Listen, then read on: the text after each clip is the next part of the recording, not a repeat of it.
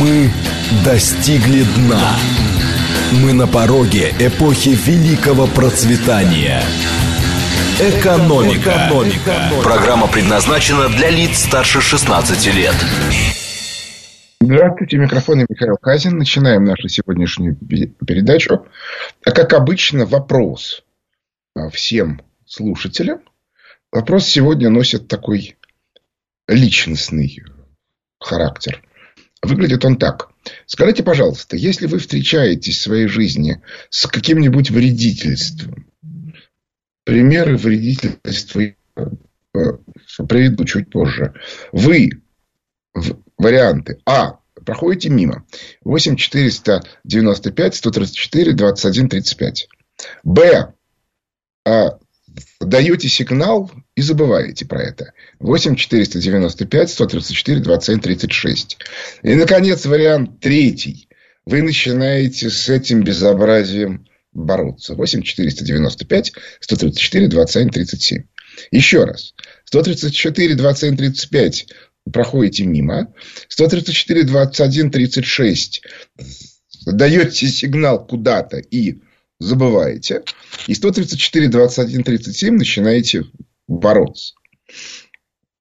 Почему меня это, собственно, интересует? Поскольку я тут за последние, условно говоря, пару-тройку недель сталкивался с некоторыми вопиющими случаями, которые вызывают, ну, прямо отрыбь.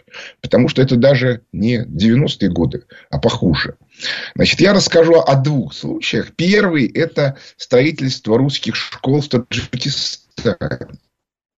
Когда э, компания зарубеж Дипстрой э, строила эти школы и построила. Президенты двух стран открыли школы. А потом неожиданно выяснилось, что денег за рубеж Дипстрой не получил. Более того, деньги якобы за строительство получила какая-то совершенно третья левая компания. И по неволе возникает вопрос, что это? Да, разумеется, в этом конкретном случае активность некоторая начала проявляться. Я сама лично участвовал в пресс-конференции, где были там депутаты Госдумы, э, Дропека, Делягин и так далее. Но это одно, а, соответственно, а, а, результат будет или не будет. Другая, причем повторяющаяся история, это воровство детей в Красноярском крае где опека отбирает малолетних 9 месяцев, год у родителей. И, и на основании каких-то абсолютно левых решений, соответственно, абсолютно не соответствующих законодательству, их не отдает. Отметим, что с точки зрения воспитания это крайне важный момент. То, что детей родители не воспитывали, может потом очень неприятно сказаться в их жизни. Вот. ну и, разумеется, как бы все попытки изменить ситуацию не приводили к результату. По одному случаю в, в, в, вроде бы удалось добиться, но тогда опека начала, соответственно, по абсолютно фальсифицированному делу завела уголовное дело на мать ребенка. А второй нет. Так и не удалось его вернуть в семью. Ну, там злые языки утверждают, что дело в том, что э, за этих детей уже взят аванс, и по этой причине опека не может э, их вернуть, потому что если их вернуть, то тогда что получается? Аванс надо возвращать, это как-то не принято. Вот. Но сама по себе эта ситуация какая-то совершенно фантасмагорически носит характер, но мамашки и папашки, не только красноярские, но и другие, накопали документы, они есть у меня сейчас. Я в своем телеграм-канале дал ссылки, из которых следует, что управляет всем этим процессом американское агентство по развитию USAID, с которыми у Красноярского края в этом месте подписан какой-то протокол. То есть, иными словами, мы с ними воюем, а какие-то люди здесь у нас разрушают семьи в угоду противнику, с которым мы ведем войну. То есть, это что-то не, невообразимое. Да? Вот, а я, собственно, по этой причине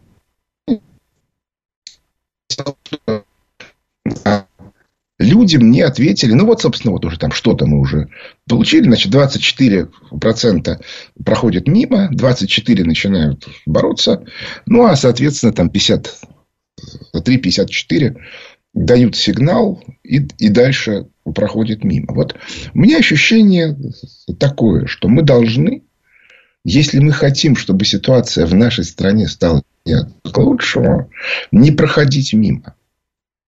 Потому что если это э, делать, то, э, понимаете, в отличие от нас, враги не просто целеустремленные, они еще очень упорные. Они все время получают деньги, направленные на разрушение нашей страны самыми разными способами. И вот что с этим делать, если мы не будем с этим бороться, это будет очень плохо. И я знаю массу таких ситуаций. Я сам лично, вот как бы неоднократно сталкивался с абсолютным произволом управляющих компаний. Но это, я, думаю, сталкивались все. Причем любимые их занятия заниматься уголовным делом фальсификации протокола. При попытке подать в суд когда люди говорят, вот смотрите, вот протокол. Я его не подписывал. Это фальсификация. Я хочу, чтобы открыли уголовное дело. Уголовные дела на местном уровне не открываются.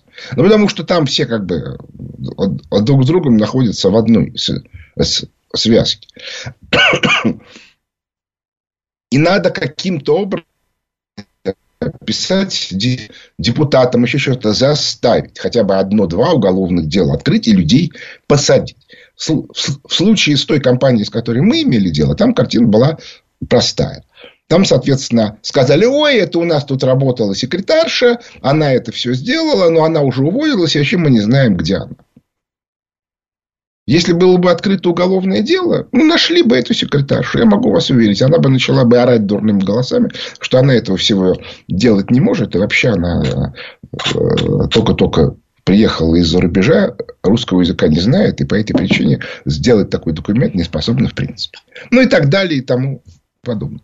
В общем, это достаточно сложная ситуация с точки зрения необходимости расшевелить общество. Вот я очень хорошо помню, я когда был маленький, это были 60-е годы, перелом от старого традиционного общества вот в сторону того самого либерального общества, которое и разрушил СССР, произошел в 80-е годы. Я хорошо помню, как в 60-е годы двор, в котором я жил по адресу, ну, мой дом был Большая Академическая улица, дом 4. Ну, там несколько домов. Дом 2, дом 4 и еще один дом. Я даже не знаю, какой у него был адрес. Там три дома, так они стояли таким квадратом. Вот, они до сих пор стоят. Тогда эта вот улица параллельная, перпендикулярная, называлась подмосковное шоссе, потому что она вела к станции подмосковная. А сейчас это называется улица космонавта Волкова. Вот. И, соответственно, кстати, я тут, я там был и пришел в дикое расстройство, потому что у нас стоял потрясающе красивый клуб «Красный Балтиец». А, сделал, ну, как бы, вот он такой э, памятник архитектуры был 30-х годов. А сейчас там английская школа, английская, то есть, где готовят английских шпионов а, из детей. А, которая, значит, э, обшила это невероятно красивое здание в стиле конструктивизма, значит, такими вот дранками, как это называется, эти вот, вот палочки, да?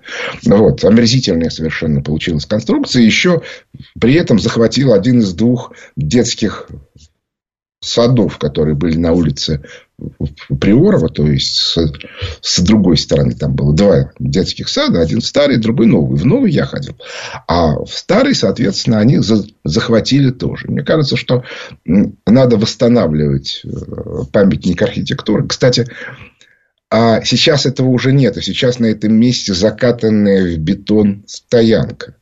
А я очень хорошо помню такое яркое ощущение счастья. Да, вот, а, у каждого человека есть сцены, которые ассоциируются вот с таким вот счастьем. И у меня это был конец мая. Цветут цветы на клумбе перед клубом «Красный Балтиец». Жужжат э, пчелы, э, шмели. А, и э, вот все, школа закончилась. Впереди длинные каникулы. И вот такое вот счастье. Я вот до сих пор его помню. Я просто туда пришел, я хотел посмотреть на эту клумбу. Клумба нет. И, э, собственно, стадион Красный Балтиец попортили, который был рядом, потому что там был, там была городошная площадка, сколько я себя помню. И на ее месте тоже сделали стоянку. Ну, так вот мы должны вспомнить, вот я в 60-е годы хорошо помню, что люди выходили на субботники, взрослые рассказывали о детях. И говорили, вот ваш ребеночек молодец, он на субботнике хорошо работал. А ваш ребеночек бездельничал. Ну и так далее. То есть, в общем, все было более-менее... Была некоторая такая вот поддержка консервативной среды. А в 70-е годы она исчезла. Да, разумеется, жить стало лучше. Я пошел в школу в 69 году. И в моем классе, в 213 школе, школа осталась, номер сейчас другой. А половина моих одноклассников жили в коммуналках. Когда я оканчивал, то есть в конце 70-х, в 79 году, то меня в коммуналках, и, в общем, практически я уже не знал людей, которые живут в коммуналках, из москвичей. То есть, э, еще жили в коммуналках люди, которые приезжали, да, вот то, что называлось лимитчики. Они получали сначала комнату в общежитии, а потом комнату в коммуналках. А потом им, им уже давали квартиры. Так вот, так вот было просто видно. Да? Не у всех был телевизор в семье в 69 году. А, а, а в 79 уже у многих было по, по, по 2-3 телевизора в квартире. Ну и так далее и тому подобное. То есть жить стало лучше, но была сломана некоторая система воспроизводства консервативной модели. Она, сама консервативная модель у нас не разрушена до конца и сегодня. У нас действительно есть какое-то количество, там 10-12% населения, которое не, не признает консервативную а, модель. Это вот те, кто там сбежал и в 2014 году, и в 2022. Э, и это люди, которые ну, как бы ищут лучше. Вот им совершенно наплевать. Да, мне, мне наплевать на страну, мне наплевать на все. Если у меня имеется источник дохода, я буду жить там, где мне больше нравится, и плевать я на всех хотел. Не то, чтобы это вещь такая неожиданная, но в нынешней ситуации, то есть, я считаю, что нужно быть клиническим идиотом, чтобы уезжать, например, сегодня в Европу. Про людей, которые уехали в Армению, я вообще, ну просто вот то, что их как бы удалось вытащить из-под тени, которая уже готовилась. Это некое чудо, еще при этом еще непонятно, а, как бы, чем это все закончится. Мы видим, что происходит в Израиле. Если уж бежать, то бежать надо в страну, ну, как бы, все будет более-менее спокойно, это в Японии. Но жить в Японии либералу очень тяжело. Бы сказал, практически невозможно. Потому что Япония как раз это единственная страна в мире, которая ухитрилась сохранить самовоспроизводящуюся консервативную среду даже в мегаполисах. Как им это удалось, непонятно. Очень было бы интересно это изучить. Ну, потому что это, видимо, придется делать. Но посмотрим, мне, как человеку консервативному, в Японии страшно а, нравится. Я очень как бы высоко ценю там у, у, уровень безопасности такого для обычного обывателя. Нет, если вы хотите играться в политические игры или зарабатывать много денег, много денег, то у вас, конечно, появятся дополнительные риски и в Японии, и во многих других странах. Но если вы просто хотите жить тихо, спокойно, то я сегодня пока как бы, ну, как бы еще Россия есть, конечно. вот. Но, как мы уже говорили, люди либерального толка в консервативных странах, таких как Россия и Япония, жить категорически отказываются. В результате они сами себя ставят под совершенно жуткую угрозу. Причем объяснить им это совершенно невозможно. Да, они видят негативные процессы. Они, например, видят, что высокоточные компании из Калифорнии либеральной демократической убегают в Техас и во Флориду, консервативные, где сидят республиканцы. Причем убегают в город Остин. Уж меня извините, я был в Сан-Франциско, если память не изменяет, в 94 году. Это был феноменально красивый город с потрясающим совершенно климатом. Кстати, а, Силиконовая долина – это уже долина Сакрамента, она отделена от, от побережья горной грядой, и там жарко. Но там я тоже был. Я могу сказать, что, а, соответственно, у, вот удовольствие от пребывания там, вот такое вот, как сказать, либеральное, да, оно действительно очень сильное. Чистые улицы, все красиво, в Сан-Франциско было очень хорошо гулять. Сейчас там не погуляешь. Вот в тех местах, где мы гуляли. вот. Очень симпатичные были люди.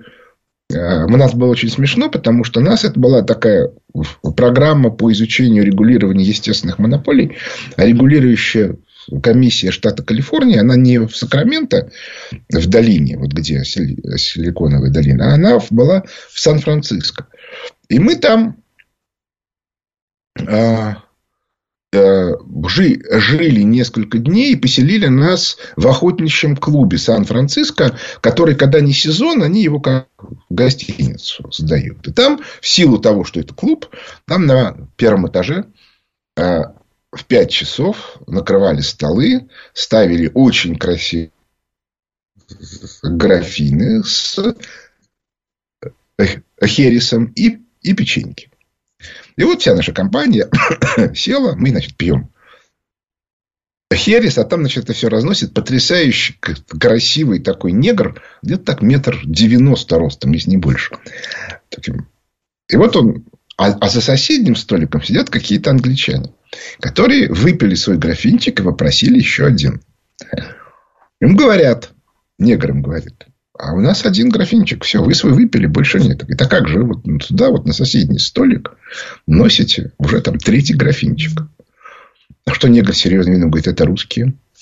Руководство сказало, что им надо, а то они тут все разнесут.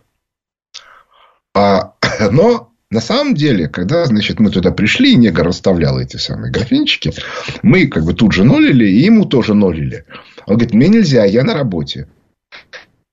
А мы ему говорим, а у нас обычай, что хозяева должны выпить с гостями, а иначе это оскорбление. Вы же не можете допустить нанести оскорбление гостям. Мне, говорит негр, конечно, не могу. И дальше, соответственно, мы с ним выпили. Ну, в общем, после этого, как вы сами понимаете, с Хересом у нас проблем не было. Вот. Так вот. А, а, а при этом город Остин в Техасе, в котором я тоже был, куда это деревня деревни. Абсолютное совершенно. Причем там довольно большое население э, латиноамериканцы. Они меня совершенно потрясли тем, что у них, в отличие от американцев, есть чувство юмора. Потому что, когда мы, значит, с нашим переводчиком Биллом наши там э, нарвались на какую-то местную ярмарку, то мы там стоят столы, посреди улицы все, значит, едят, выпивают. И мы там с ними, значит, с этими а, латиносами завели разговоры там. А, а я их спрашиваю, слушайте, ребята, а вот тут Техас, а ковбои у вас тут есть? И тут один из них так на меня посмотрел с притчером, говорит, а вот откуда? Я говорю, я из Москвы, из России. Говорит, ну вот, у вас в улицах медведей много? Я говорю, ну бывает, а что? Говорит, вот у нас ковбоев как у вас медведи. Вот. А потом, а второй сказал, ну смотри, там вот за углом кинотеатр, ты туда можешь пойти, там на экране одни сплошные ковбои. Что я понял, что вот у мексиканцев с, с чувством юмора все хорошо. Вот. Так вот, возвращаясь. Беда состоит в том, что та либеральная модель, в которую бегут вот эти вот там 10% нашего населения, или по которой плачут, она умирает. Они уже из Калифорнии бегут там, в Техас еще куда-то, в, во Флориду. Но ситуация-то ухудшается. А я могу сказать, что если исходить из, из теории кризиса, то в этом случае мы можем сказать совершенно точно, что уровень доходов и расходов уже равновесный. Сегодня уровень расходов у домохозяйств сильно больше, чем доходов. А, будет примерно на уровне 20-х годов, 20 века. А в это время в Соединенных Штатах Америки доля сельского населения была больше половины. То есть, иными словами, все вот эти вот городские хипстеры, либералы, их всех начнут выгонять из городов. Кто-то скажет, так Силиконовая долина это не город. Нет, это город.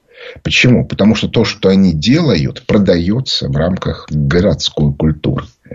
Городской культуры мегаполиса.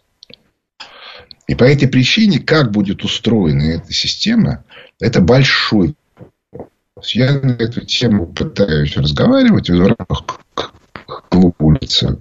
Правда, далеко не всегда получается. У нас осталось до новостей две с половиной минуты. И мне хотелось бы сделать некоторый анонс. Значит, мы тут активно развиваем наши форматы, но вспоминаем и старые. В соответствии с традицией, раз в год мы проводим карьерный консалтинг. Прошлый был, если память не изменяет, в начале лета. Значит, мы планируем в конце года, в конце ноября, начале декабря провести пятый карьерный консалтинг. Он будет смешан. То есть, будет группа, которая будет сидеть в аудитории. И будет онлайн режим. Разумеется, стоимость будут разные. Группа будет максимум 15, ну, 20 это критически много человек. Значит, у меня просьба, кто хочет в этом деле поучаствовать, напишите предварительно на закрытом канале в чате, что вот, вот, вот мы хотим, и я дам а, а, опрос в телеграм-канале. Кто хочет. Потому что нам, нам надо понять, как все, все это э, дело устраивать. Ну, в частности, например, какое количество желающих хочет присутствовать в режиме, так сказать, полного присутствия. А как только, значит, закончится передача, я опрос сделал. Значит, а в заключение, что я хочу сказать. Вот тех историй, о которых я рассказал, со строительством школ в Таджикистане, когда не, не, не, были а, выплачены деньги компании за рубеж Дипстрой. А, история с а, отъемом детей в Красноярском крае. А я знаю, что и в других местах это есть. Это все без общественного возмущения не закончится. То есть, иными словами, люди должны максимальным образом об этом говорить. Без этого мы не сможем нормально восстановить нашу страну. Вот я всех к этому призываю. Перерыв на новости.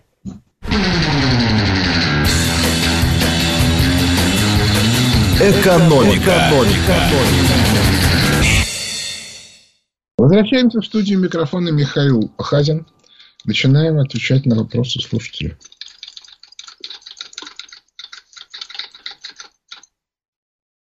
Здравствуйте.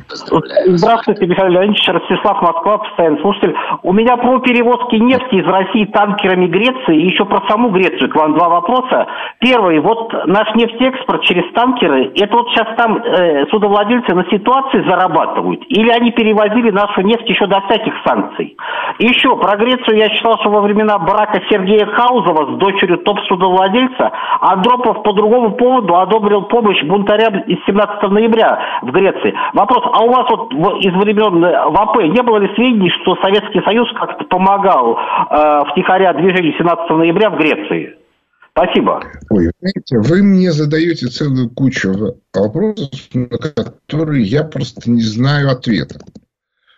Я этого не знаю. Мне это не очень, ну, как бы, понимаете, залезать в детали а, можно, конечно, в некоторых ситуациях, но это не моя тема, так сказать, в норме. В норме это, соответственно, у меня там а не говорить торгу, чем нынешнюю. Вот. И, соответственно, тем более про Грецию. Но это примерно то же самое, что спрашивать меня про ситуацию в Азербайджане и, э, и Армении. Я, конечно, что-то знаю, что-то иногда я сказать могу, далеко не всегда.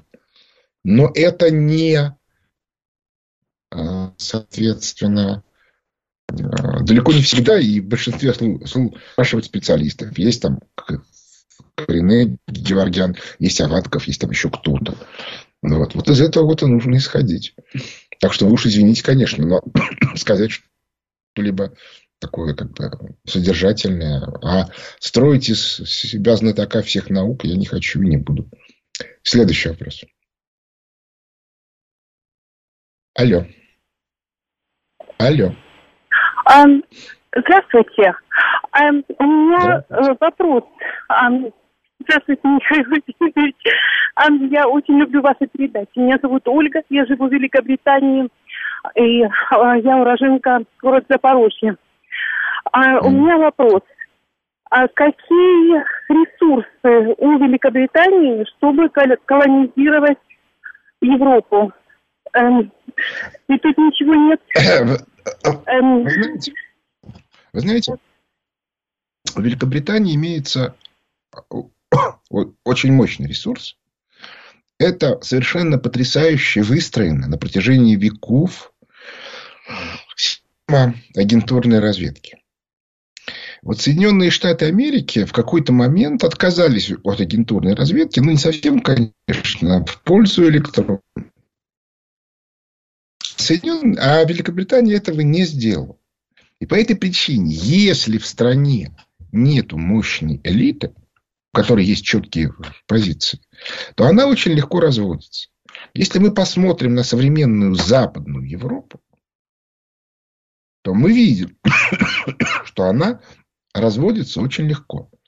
И по этой причине Великобритания может, я совершенно не хочу сказать, что она это обязательно сделает, но она, по крайней мере, может попытаться. Единственное, что, и это принципиально важно, чтобы не было вооруженных сил Соединенных Штатов Америки, и чтобы Соединенные Штаты Америки не посадили бы Европу на нефтегазовую иглу. Вот почему для Великобритании принципиально важно сохранить работающую Турцию. Вот почему я и делаю разного рода выводы про бенефициаров значит, нынешней оранжевой революции в Израиле и, и, и прочие разные истории. Но эти э, как бы, конструкции у меня же нету инсайдерской информации из МИ-6. Я смутно по этой причине я могу только э, говорить о тех ресурсах, которые есть.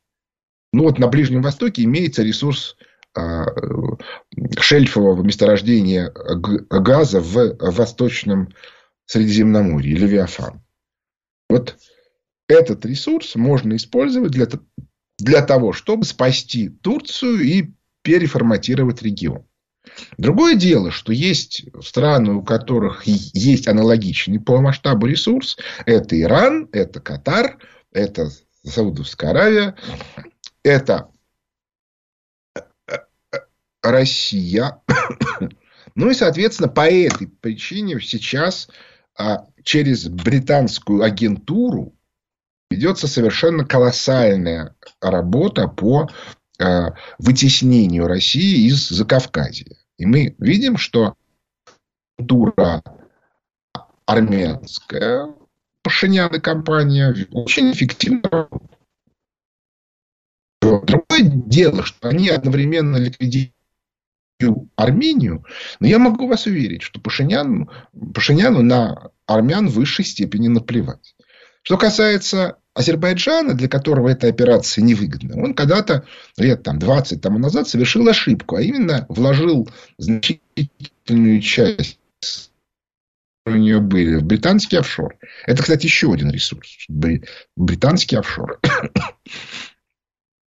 есть, это, конечно, чужие деньги, но мы все хорошо Помним историю с Кувейтом. Как только эмир Кувейта после оккупации э, Ираком сказал о том, что ему не нужна помощь, потому что у него достаточно денег для того, чтобы купить армию, которая освободит Кувейт, ответ на это Великобритания немедленно наложила арест на все его деньги. Потому что нет, так не пойдет. Мы будем решать, кого ты наймешь, как наймешь и так далее. Поэтому не следует излишне как бы, преуменьшать ресурсы Великобритании. Другое дело, что это другие ресурсы. То есть, э, с чисто экономической э, точки зрения у Великобритании, конечно, все плохо. Но при этом там есть элитные группы, которые пытаются играть в игры. А вот современной Западной Европы, в Германии, во Франции, в, в Испании, я уж не говорю о более мелких странах, таковых групп не наблюдается. Ну, во Франции еще есть какие-то попытки, но их успешно эти группы ликвидируют разными способами. Следующий вопрос.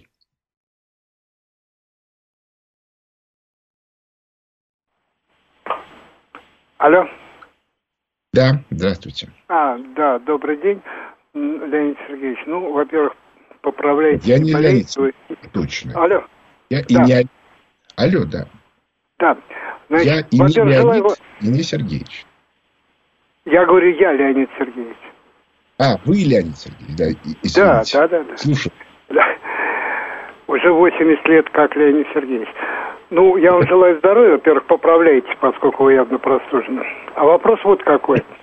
Почему мы, Россия, явно так сказать, заинтересованы, по всей видимости, в единстве Соединенных Штатов и не делаем никаких попыток, ну, там, оранжевыми революциями развалить их на 50 с лишним штатов. Мне лично хотелось бы, чтобы Соединенные Штаты развалились, чертовой матери, и тогда, наверное, легче было бы с ними а, общаться. Вот этот вот един, единый монстр, он отвратителен, и нам крайне вреден. Почему мы ничего не делаем на протяжении ну, не знаю, может быть, больше ста лет и, и, и в прежние столетия, поскольку вот, э, дружба с Америкой, в кавычках, она, по-моему, еще со времен Екатерины э, присутствует. Вот э, в настоящее время почему никаких таких попыток мы не делаем? Как вы думаете? Я не знаю. Ну, э, во-первых, кто вам сказал, что не делаем? С точки зрения самих Соединенных Штатов Америки, вот, ну, вот я приведу пример. Да, в Ютубе меня нету. То есть, а, мой канал в Ютубе заблокирован. А, в очень многих местах люди, которые отражают альтернативную позицию, ликвидированы. Это как раз означает, что они нас страшно боятся. Обращаю ваше внимание, в нашей стране они не заблокированы. Это во-первых. Во-вторых, вы уверены, что гражданская война в ядерной державе это то, что нам надо? Дело в том, что нынешние Соединенные Штаты Америки разрушают сами себя значительно более эффективно, чем это могли бы сделать мы. То есть, что-то, конечно же. То есть, я, я про себя могу сказать. Я все, что мог, я сделал в 2016 году для того, чтобы победил Трамп. Но это было не в смысле, что я как-то влиял на конкретных американских избирателей, а я просто писал аналитические тексты, как устроена жизнь. Вот. И, кстати, довольно много людей их читали в тех же Соединенных Штатах Америки. Они ищут мои тексты. Вот мы только что перед вами звонила барышня, правда, не из Америки, а из Великобритании. Ну, например, вот в среду у меня будет очередная беседа с Стивом Дудником. Но при этом я еще раз говорю, я хочу, чтобы Соединенные Штаты Америки стали нормальной страной, а не чтобы там началась гражданская война. Что касается Великобритании, то тут все еще интересней, потому что нынешний рывок Великобритании, он на самом деле осуществляется в чрезвычайно опасной ситуации. Я совершенно не исключаю, что дело закончится плохо. То есть, они проедят последние ресурсы, и в результате Великобритания рухнет. Это абсолютно не исключено. Опять у нас там как бы референдум по отделению Шотландии и т.д. и т.п.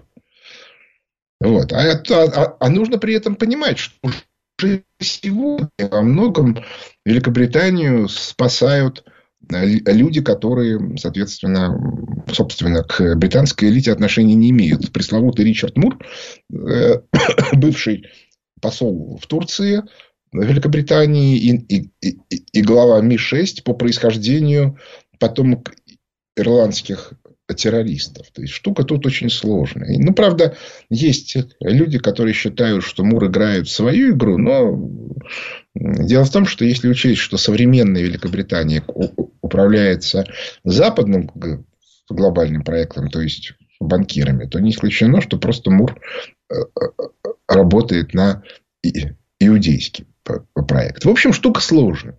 Поэтому я бы тут не стал бы как бы проявлять излишнюю такую вот жесткость, потому что это может очень дорого стоить, и нам в том числе. Следующий вопрос. Алло. А, доброе утро, Михаил Леонидович. Алексей Санкт-Петербург снова вас э, беспокоит. Э, сегодня вот настроение задать вам несколько конспирологический вопрос. Э, основанный на ну, двух ваших тезисах. Э, тезис первый о том, что э, глобальные финансисты стремительно теряют власть и влияние. И второй тезис о том, что Коминтерн был также глобалистским проектом финансистов. Так вот, в связи с этим вопрос, не могут ли в настоящее время вот эти глобальные финансисты готовить для себя некий запасной аэродром – например, в том же Китае путем попытки реинкарнации красного проекта. И если допустить такую мысль, то как изменится расклад сил в мире? Спасибо. Ну, вы там уже сделали некоторую ошибку. Дело в том, что ну, почему у банкиров проблема у западного глобального проекта очевидна, потому что они, у них исчез основной ресурс. Вот представьте себе на секундочку, что вы, у вас был рудник – котором, соответственно, вы добывали 10 тонн золота каждый год. В ваши деды добывали, ваши родители добывали, вы добываете. И вы на этих 10 тонн в год и жили хорошо, и выстроили систему, еще Ну и как показывает опыт, в общем, эта система растет до, до максимальных значений. То есть, вы из этих 10 тонн золота 8-9 тонн, ну, тонну вы тратите на себя, а все остальное идет на поддержание этой системы. Безопасность, обеспечение, туда-сюда. И вдруг бац, золото кончилось. А система-то никуда не делась. И эта система на вас давит и говорит, деньги давай, вот в этом вся проблема. И я не очень понимаю, как западный глобальный проект будет выкручиваться. Теперь, что касается красного проекта. Красный проект возник в 18 веке одновременно с западным. Он не, независим. Но как бы научное обоснование под нее придумал Маркс на деньги Ротшильдов, то есть на деньги иудейского глобального проекта, не западного. Иудейский проект с Западным находится в сложных конфронтационных отношениях. И это хорошо видно по сегодняшней Великобритании. Да и не только по сегодняшней, ну, например, по Великобритании. Когда первый проект, когда протащил своего ставленника Черчилля э, председателя правительства в Англии, он разрушил Британскую империю. Кстати, в этом смысле меня поражает, да, что насколько а, как бы обдурили людей, что они не, не поняли. Ну, то есть, условно говоря, а, сегодняшняя Великобритания в качестве главного своего исторического деятеля видит человека, который сыграл роль Горбачева. Ну, что за бред такой? Он говорит, вы что, вы соображаете, что вы делаете? Нет, не соображают. Ну вот.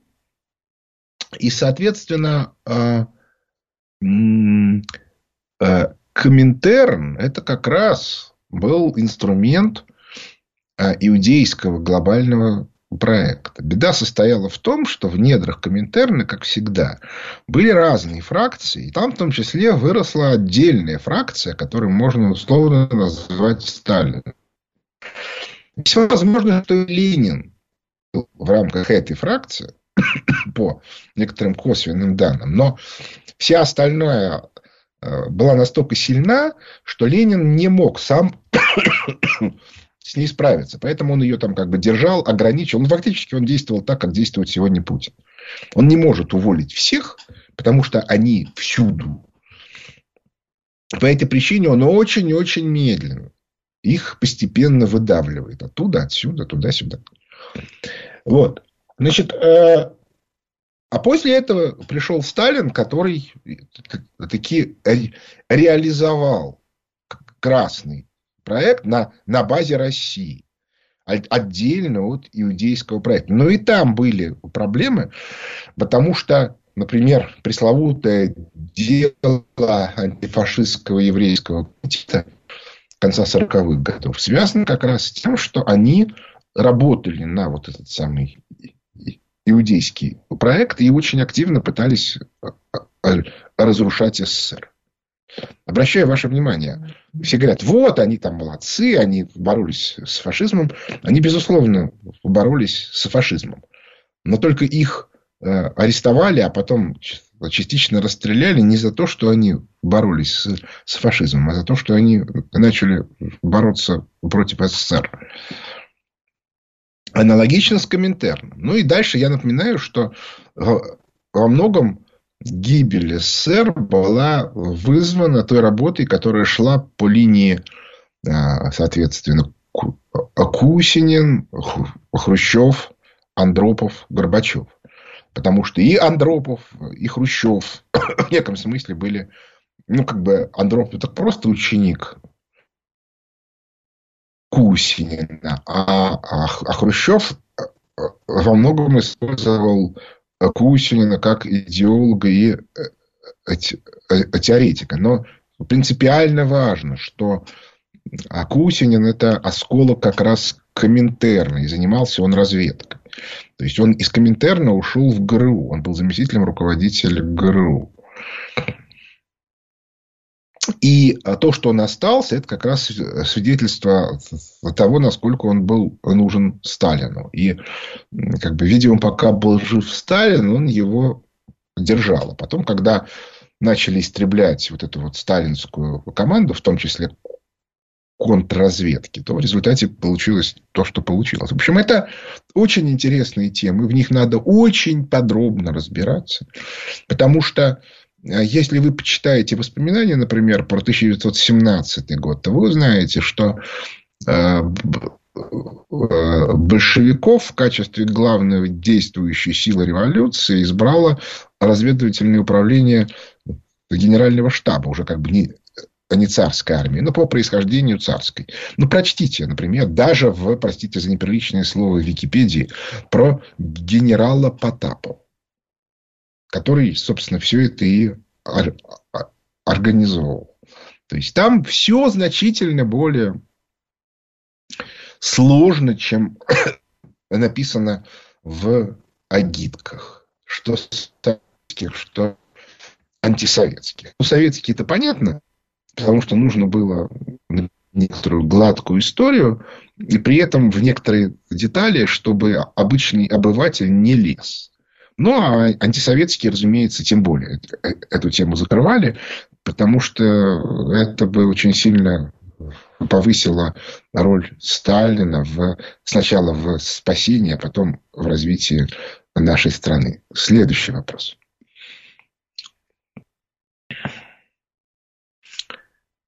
Алло. Алло, здрасте, Михаил Леонидович. Ой, так все интересно, вам часа мало. Вот я хочу, в начале передачи вы говорили, Красноярский край отбирает детей, ну, согласно протоколу с американской фирмой, с американцами работают. Забыли там, что СВО идет, НАТО, США.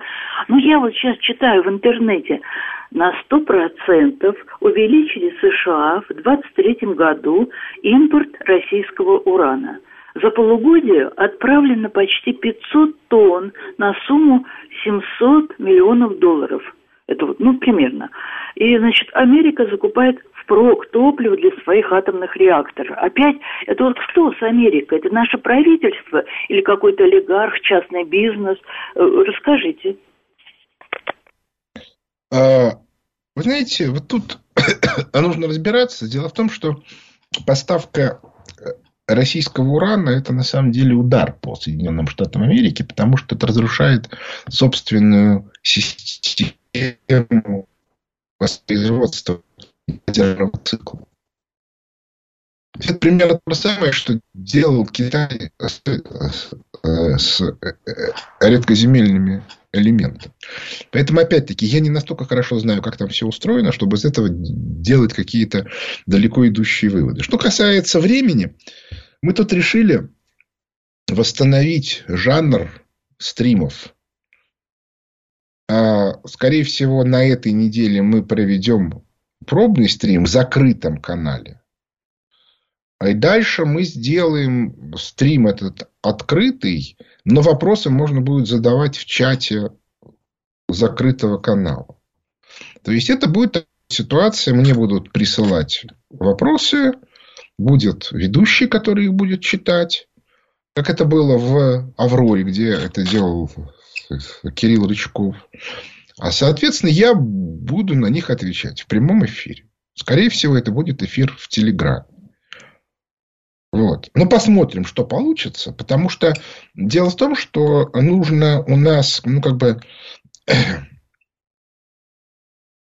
менять тот формат, в рамках которого существует фонд Хазина, мы, мы, мы, мы это уже начали делать. Потому что иначе у меня просто не будет ни на что хватать времени. Я вот уже пытаюсь дописать второе издание воспоминаний о будущем, и я не успеваю. То есть я пишу там страница, а потом у меня две недели перерыв из-за нехватки времени. И это, как, как, это неправильно как-то. По этой причине нужно сконцентрировать э, мою активность, грубо говоря, 2-3 дня в, в неделю, там, грубо говоря, понедельник, среда. А, соответственно, а, а в конце недели освободить меня от всего этого. Значит, э, я напоминаю, что кто хочет карьерный консалтинг 5, либо, значит, в чате закрытого канала, либо я сделаю опрос. Ну, собственно, я, наверное, и там и сделаю опрос для, для того, чтобы можно было его э, комментировать, как бы, кто хочет и кому интересен. С учетом тех изменений, которые происходят в нашей стране, я сильно подозреваю, что знание карьерного, понимание устройства власти для очень большого количества людей окажется крайне актуальным. Ну, что делать? Так вот жизнь устроена. А, но, собственно, вот на этом а, на сегодня наше время подошло к концу. У микрофона был Михаил Хазин. Благодарю за внимание. До свидания.